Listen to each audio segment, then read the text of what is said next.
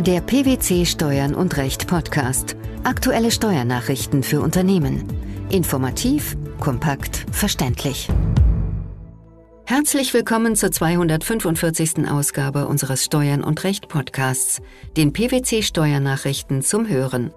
In dieser Ausgabe beschäftigen wir uns mit folgenden Themen.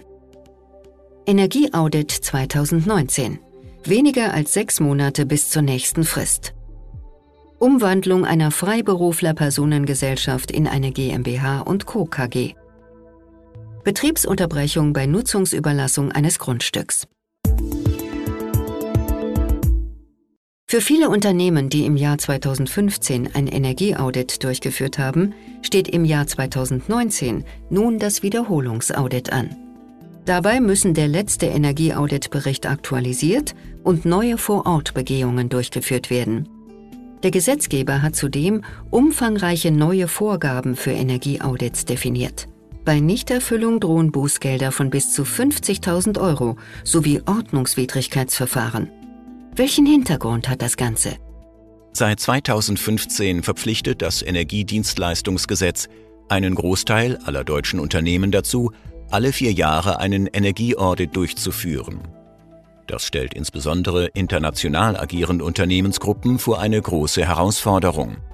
Denn durch die Verflechtungen innerhalb der Unternehmensgruppe sind oftmals auch vermeintlich kleine Tochtergesellschaften von der Verpflichtung betroffen. Als Faustregel gilt, alle Unternehmen, die mehr als 250 Mitarbeiter beschäftigen oder Teil einer Unternehmensgruppe sind, sind sehr wahrscheinlich verpflichtet. Gibt es Ausnahmen? Nur Unternehmen, die ein zertifiziertes Managementsystem nach ISO 50001 oder EMAS betreiben, sind von der Verpflichtung befreit. In diesem Fall ist es jedoch wichtig, dass der Name des verpflichteten Unternehmens auf dem Zertifikat abgebildet ist und dass das zertifizierte Managementsystem mindestens 90 Prozent des Gesamtenergieverbrauchs dieses Unternehmens abdeckt. Auch weniger energieintensive Standorte müssen in diese Betrachtung mit einbezogen werden. Worauf sollten betroffene Unternehmen nun achten? Das Wiederholungsaudit muss spätestens vier Jahre nach dem Erstaudit abgeschlossen werden. In Deutschland schlossen zahlreiche Unternehmen ihr erstes Energieaudit zum 5. Dezember 2015 ab. Für sie gilt daher, dass das Wiederholungsaudit bis zum 5. Dezember 2019 abgeschlossen werden muss. Da diese Unternehmen nun zeitgleich ein Energieaudit benötigen, bedeutet das, es werden wieder Engpässe an Energieberatern erwartet. Diese sorgten im Jahr 2015 dafür, dass zahlreiche Unternehmen ihr Energieaudit nicht fristgerecht abschließen konnten und so Bußgelder riskierten. Damit das Audit noch fristgerecht abgeschlossen werden kann, sollten Unternehmen daher kurzfristig mit der Umsetzung starten. Abgesehen von Deutschland müssen Unternehmen zudem auch in allen anderen EU-Staaten prüfen, ob sie dort einer lokalen Energieaudit-Verpflichtung unterliegen. Die lokalen Regelungen weichen teilweise stark von den deutschen Regelungen ab, sodass eine individuelle Betrachtung notwendig ist. Das Finanzgericht Hamburg hat entschieden, dass die steuerliche Rückbeziehung der Umwandlung einer Freiberufler-Personengesellschaft in eine GmbH und Co. KG keinen Einfluss auf den Beginn der Gewerbesteuerpflicht hat. Welcher Sachverhalt ging dieser Entscheidung voraus?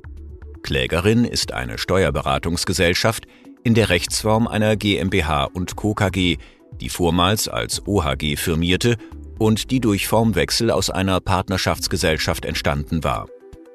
Einer der beiden Gesellschafter, der OHG, brachte mit Vertrag vom 18. Juli 2012 seine Beteiligung an der Gesellschaft nach 20 Umwandlungssteuergesetz in eine Steuerberatungs GmbH ein. Gemäß 20 Absatz 6 Umwandlungssteuergesetz wurde die Einbringung auf den 2. Januar 2012 zurückbezogen. Wogegen richtete sich die eingereichte Klage? Während die Finanzbehörde davon ausging, dass die Gewerbesteuerpflicht durch die Rückbeziehung bereits am 2. Januar 2012 begonnen habe, vertrat die Klägerin die Auffassung, dass ihre Gewerbesteuerpflicht erst ab dem 18. Juli desselben Jahres eingetreten sei. Das Finanzgericht Sachsen-Anhalt hat sich in seinem Urteil nun der Auffassung der Klägerin angeschlossen. Nach Ansicht des Gerichts beginnt die Gewerbesteuerpflicht der Freiberufler Personengesellschaft trotz steuerlicher Rückbeziehung nach 20 Absätze 5 und 6 Umwandlungssteuergesetz, erst mit dem handelsrechtlichen Wirksamwerden der Umwandlung. Was war der zentrale Grund für das Urteil?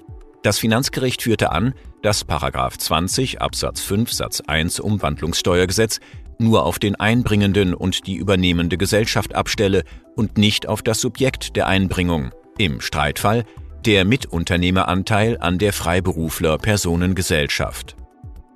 Die Finanzrichter beriefen sich dabei auch auf die grundsätzliche Ausgestaltung der Gewerbesteuer als Objektsteuer, die hinsichtlich des Beginns der sachlichen Steuerpflicht auf den tätigen Betrieb und somit auf den Beginn der werbenden Tätigkeit abstelle.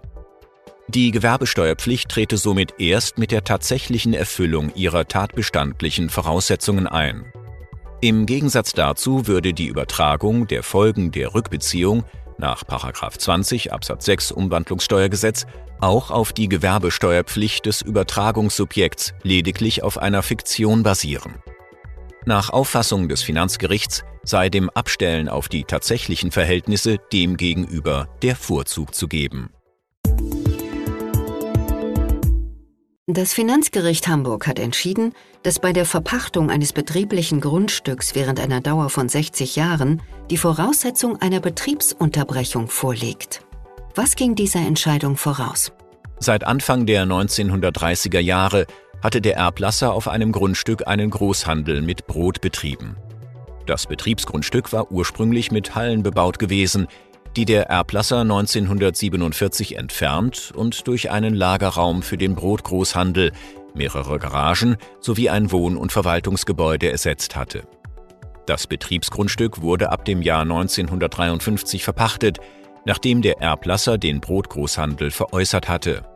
2015 erfolgte auf dem Grundstück schließlich der Neubau von zwei Mehrfamilienhäusern mit 44 Wohneinheiten.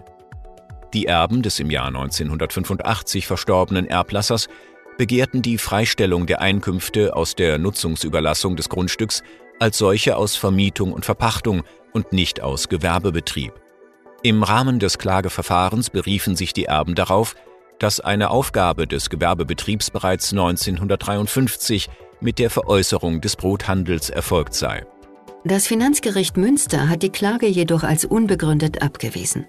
Nach Auffassung des Gerichts kam es 1953 nicht zu einer Aufgabe des Gewerbebetriebs, sondern lediglich zu einer Betriebsunterbrechung. Welche Gründe führten die Richter hierfür an? Das Grundstück sei wesentliche Betriebsgrundlage des Großhandels gewesen und hätte, bis zur Neubebauung des Grundstücks ab dem Jahr 2014, einem identitätswahrenden Betrieb dienen können. Auch das im Kaufvertrag von 1953 vereinbarte Wettbewerbsverbot ändert nach Ansicht des Finanzgerichts an dieser Einschätzung nichts, da trotzdem die Möglichkeit bestanden habe, den Betrieb in ähnlicher Weise wieder aufzunehmen.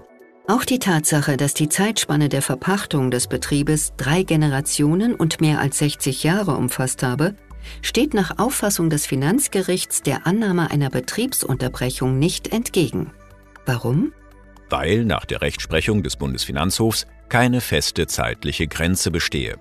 Aus Sicht des Finanzgerichts ist der absolute zeitliche Rahmen der Betriebsunterbrechung bei einer drei Generationen umfassenden Betriebsverpachtung noch nicht überschritten und eine identitätswahrende Fortführung durch die dritte Generation damit möglich gewesen. Das Energieaudit 2019. Die Umwandlung einer Freiberufler-Personengesellschaft in eine GmbH und Co. KG sowie die Betriebsunterbrechung bei Nutzungsüberlassung eines Grundstücks. Das waren die Themen der 245. Ausgabe unseres Steuern und Recht Podcasts, den PwC Steuernachrichten zum Hören. Wir freuen uns, dass Sie dabei waren und hoffen, dass Sie auch das nächste Mal wieder in die PwC Steuernachrichten reinhören. Steuerliche Beiträge zum Nachlesen finden Sie in der Zwischenzeit unter blogs.pwc.de slash steuern und recht.